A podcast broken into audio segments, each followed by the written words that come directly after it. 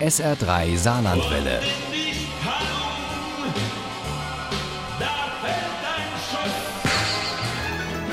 Der Krimi-Tipp.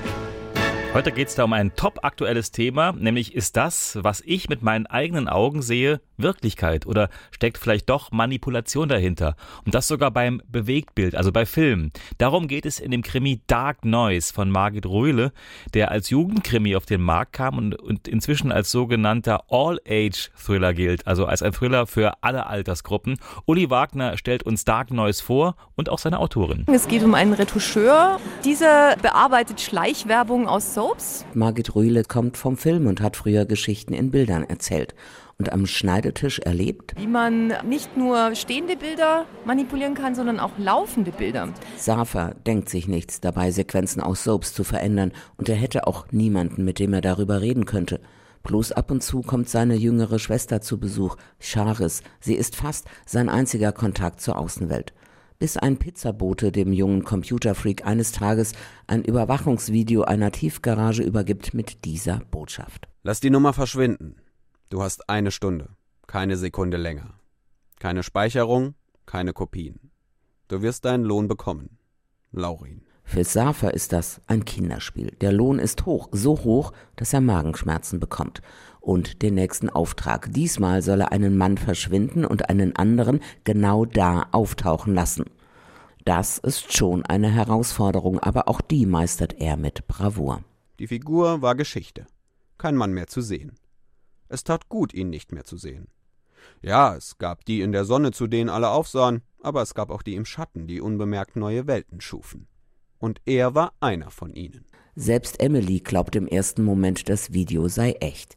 Safa hat Emily als Straßenmusikerin kennengelernt, sich Hals über Kopf in sie verliebt und sich für sie sogar von zwei Schlägertypen verprügeln lassen. Bald haben wir euch alle. Ihr habt keine Chance. Dark Noise ist tot.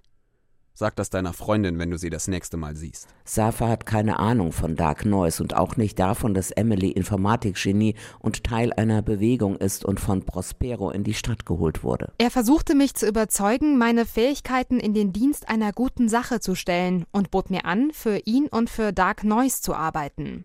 Dark Noise, eine Untergrundtruppe, die zum Ziel hatte, sich mit großen Firmen anzulegen. Prospero, der Held der Überwachungsgegner und Manipulationswarner.